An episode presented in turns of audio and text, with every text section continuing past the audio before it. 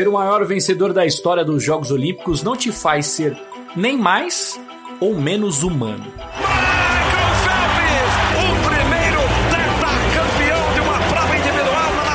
Nessa semana, o americano Michael Phelps, dono de 28 medalhas olímpicas, disse em uma entrevista para a ESPN americana que a pandemia está sendo uma das épocas mais assustadoras da vida dele. For me personally, it's been probably the toughest stretch that I've ever gone through. Acostumado a viajar, competir e conhecer pessoas, Phelps disse estar ficando louco diante de algumas perguntas. Como será a vida quando isso acabar? Eu tô fazendo tudo o que posso para estar seguro, para proteger minha família. Medo, ansiedade e nervosismo são problemas que estão atingindo todos nós e os atletas não estão imunes a tudo isso, pelo contrário até. Medalha de bronze do Brasil, Rafael Silva, o Baby. Também nessa semana, a Organização das Nações Unidas lançou um relatório sobre o impacto da pandemia no esporte e na atividade física, seja o impacto nos eventos esportivos ou na vida de atletas profissionais e amadores. Esporte é remédio para a saúde e para a sociedade, por isso a preocupação da ONU com esse tema durante a chamada Era do Coronavírus. Quinta-feira, 21 de maio. Eu sou Guilherme Pereira e este é o Jogo em Casa.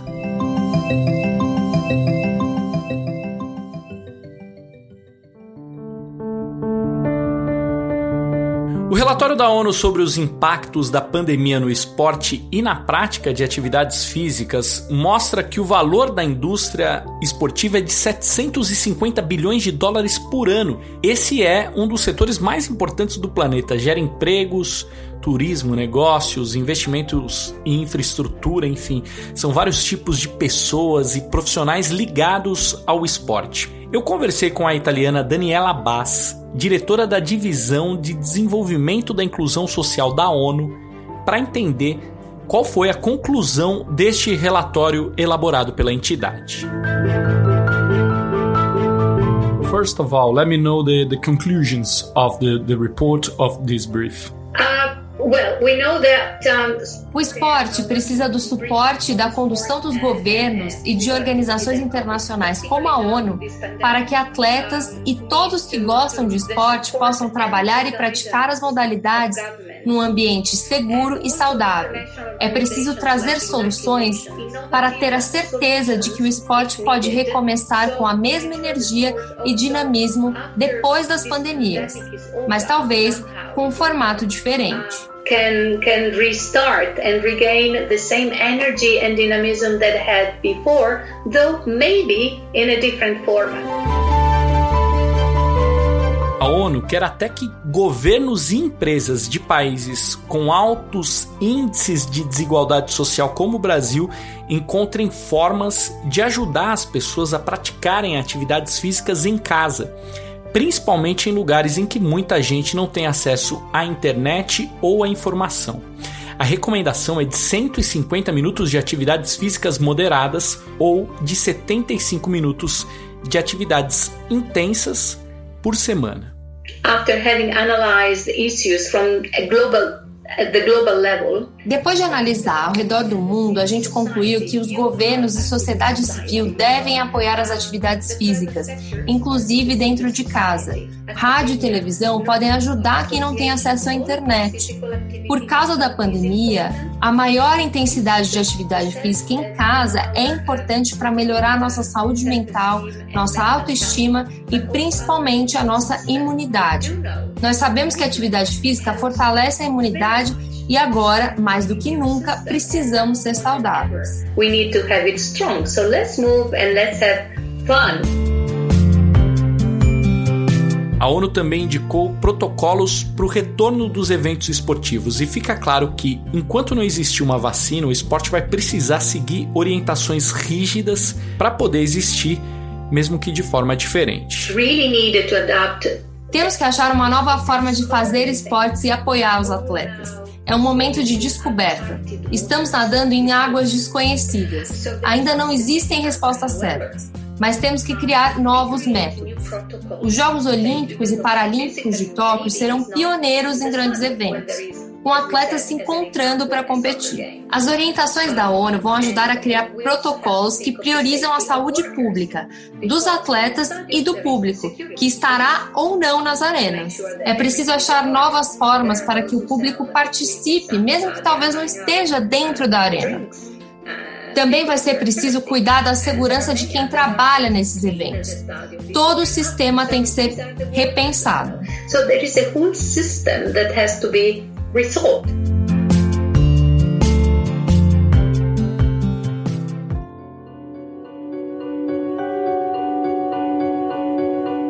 Diante desse cenário de incertezas que a própria ONU admite em relação ao futuro do esporte, fica mais fácil entender as angústias de muitos e muitos atletas.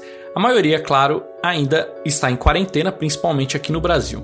A gente quis saber do Rafael Silva, o Baby, um dos principais judocas do país, como está o psicológico dele durante esse período de pandemia. Oi, tudo bem?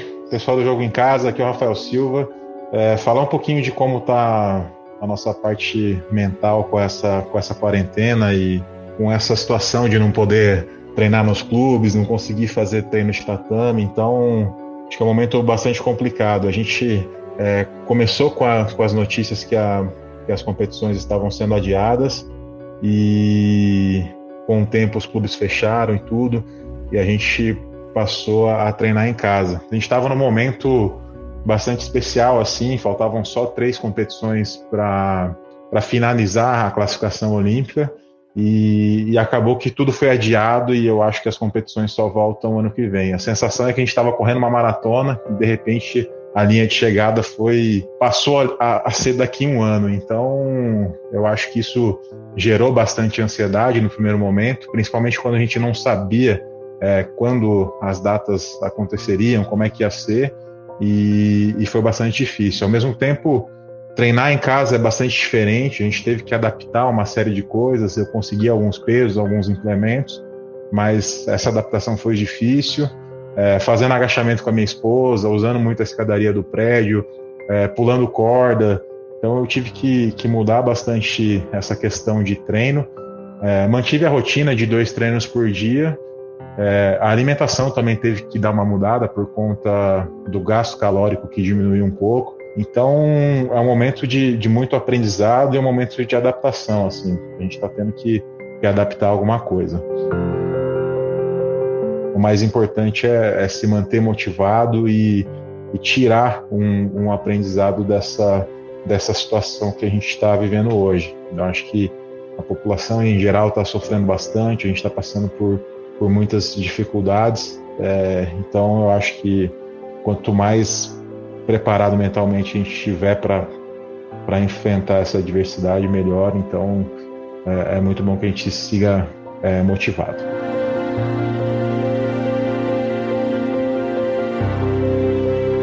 A gente também conversou com a psicóloga do esporte Regina Brandão.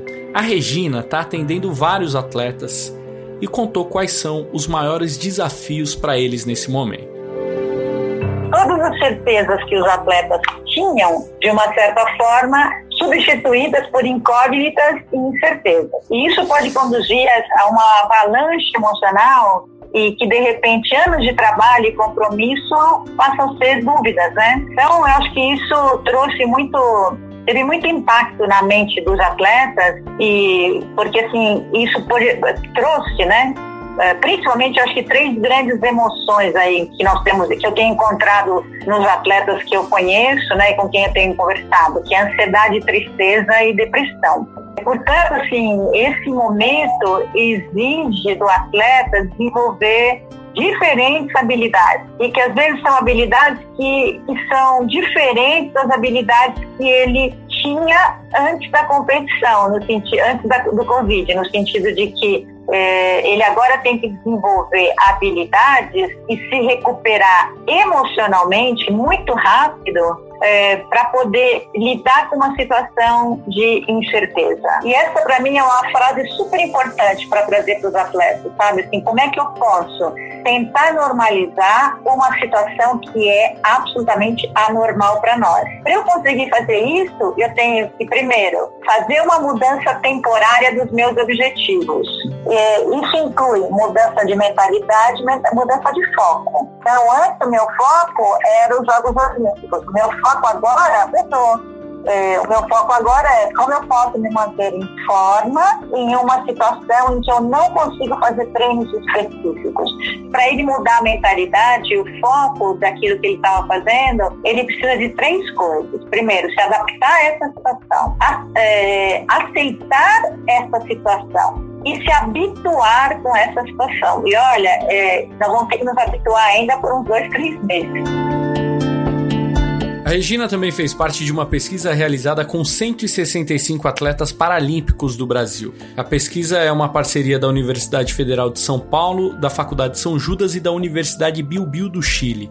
40% desses atletas apresentam sintomas de ansiedade e depressão.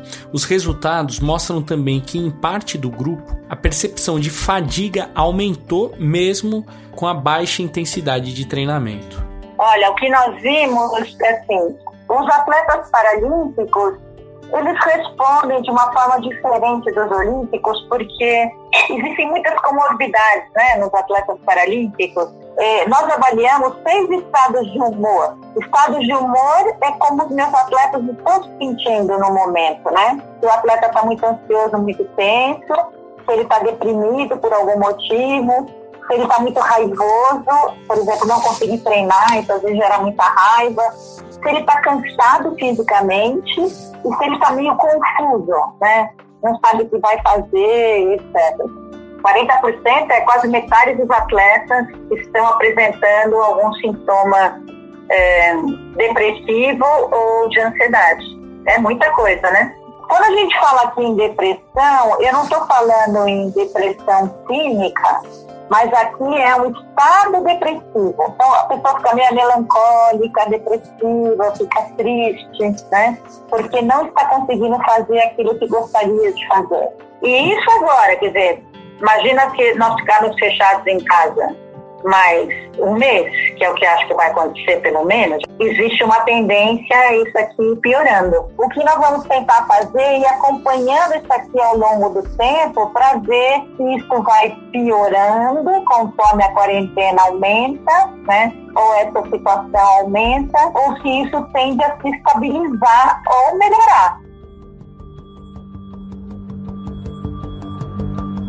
Olha, gente, ainda existe uma outra preocupação dos atletas em relação ao futuro: as lesões. É, antes de ouvir o Marcelo, eu queria perguntar para Raulzinho, você tá com medo de voltar a jogar? Para falar a verdade, tô. Eu não tenho direção, eu não sei o que, que o, o armador que vai estar tá disputando posição comigo está fazendo. Eu fico então assim na minha cabeça: será que eu vou voltar? Eu vou estar fora de forma? O cara está treinando em algum lugar e vai me, me matar no treino? Ou então, é, puta, eu tô fora de forma, eu já tive lesões no passado e tal, será que eu vou voltar? Desde os 16 anos eu nunca fiquei mais de duas semanas sem pegar na bola de basquete. Eu já tô há dois meses praticamente assim, ter um, sem ter treino, sem jogar um 2 contra 2, um 3 contra 3. Então fica um pouco de desse, desse medo, sim, né? Então é, de, é difícil, né? Fica essa, uhum. essa dúvida na, na nossa cabeça. Esse que você escutou é o Raulzinho, armador do Philadelphia 76ers, time de basquete da NBA. Essa declaração foi dada durante uma live na internet. O Baby, do judô, também está preocupado. É bastante preocupante quando a gente também viu as notícias do, do campeonato alemão de futebol, que muitos atletas se machucaram com a volta às competições. Eu acho que essa, essa volta tem que ser bastante planejada e bastante gradativa para que a gente não corra esse tipo de risco. Acho que os tendões precisam se adaptar, a musculatura, é, a gente ficou muito tempo sem fazer a modalidade específica do judô em cima do tatame. Então é, é bastante preocupante assim essa volta e de que maneira a gente vai, vai planejar esse retorno. Eu acho que as competições do, do judô só devem voltar é, a partir do ano que vem. Então, com certeza, a gente vai precisar se adaptar aí é, pensando nessa volta. Na volta do campeonato alemão de futebol, oito jogadores se machucaram logo na primeira rodada. Médicos que trabalham com o esporte profissional já sabem que a parte física dos atletas deve ser afetada e que só o tempo vai trazer resultados positivos. É o que nos conta o Gustavo Maglioca, médico do Palmeiras. O que, que nós entendemos, né? Sim, você vem de um período parado, parado é, de todas as formas, a última delas foi até dar férias para os seus atletas, aí volta de férias, retoma as férias com treinamentos em casa, individualizados, mas que, que, que são feitos de forma coletivos, vamos dizer assim, e eles voltam. A gente não tem controle de como a gente gostaria, a gente não está vendo a execução do exercício como a gente gostaria, e aí eles voltam e aí chegam para você para treinar com pouquíssimo tempo para estarem aptos a exercerem sua atividade principal. Ou seja, destreinados, muitas vezes biomecanicamente com algumas perdas, e aí sim você tem um risco maior de lesão. Então você tem, tentando traduzir o risco inerente ao contágio do corona, a gente vai ver isso acontecer no futebol brasileiro, atletas que vão sair da rodada porque pegaram coronavírus, você vai ver, isso vai ser normal. A gente não viu na primeira rodada da Bundesliga, mas a gente vai ver isso muito comumente. O fulano, o atleta tal, não vai jogar essa rodada porque por 15 dias porque pegou coronavírus. E mais do que isso, lesões inerentes ao tempo de pausa, né? O tempo de parada, que aí sim são lesões relacionadas ao destreinamento. A expectativa dos fãs também vai ter que ser outra, pelo menos durante o recomeço. Eu acho que assim, mais importante é a expectativa que o torcedor tem dos atletas. Eu acho que o torcedor tem que ter a consciência que esses atletas passaram por dois meses de destreinamento total, estão voltando em é, até resposta ao torcedor, muitas vezes até precocemente a essa resposta ao torcedor. Então a gente tem que ter muito, muita consciência do que a gente está cobrando dos nossos atletas, em termos de demanda física, em termos de entrega, em termos de apresentação do atleta num primeiro momento. Eu sei que são atletas profissionais, mas que vivem um momento único na vida, na carreira, nunca passaram por isso e a gente vai ter que ter paciência nesse primeiro momento em lidar com essa situação. Isso que eu queria pedir ao torcedor paciência e o entendimento de todos. Muitas questões ainda fazem parte do debate sobre como vai ser o esporte na era do coronavírus. Diante da importância dos atletas e da indústria esportiva no mundo atual, o relatório da ONU mostra que solucionar os problemas do esporte vai ajudar a transformar a sociedade como um todo pós-pandemia, desde que todos os envolvidos no processo compreendam os desafios e aceitem que, pelo menos por enquanto, nada mais será como antes. Well, I believe that um, teaches people to regain the respect of people. O esporte ensina as pessoas a se respeitarem em um mundo onde estamos perdendo o contato uns com os outros. A gente não se fala mais, a gente trabalha demais e não passa tempo juntos. A pandemia está ensinando isso. Quando a pandemia acabar, por que não manter esse senso de comunidade? E por que não, através do esporte, o esporte vai nos dar uma possibilidade de nos unirmos novamente. Because in that sense, the sport gives, gives us a way to be united again.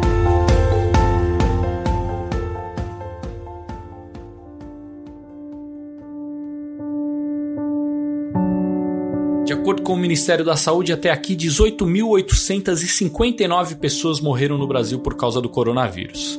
O Jogo em Casa tem a produção e reportagem da Bruna Campos, do Martim Fernandes e do Henrique Totti. A edição é do Leonardo Bianchi e do Guilherme Daolio. A coordenação é do Rafael Barros e a gerência do André Amaral.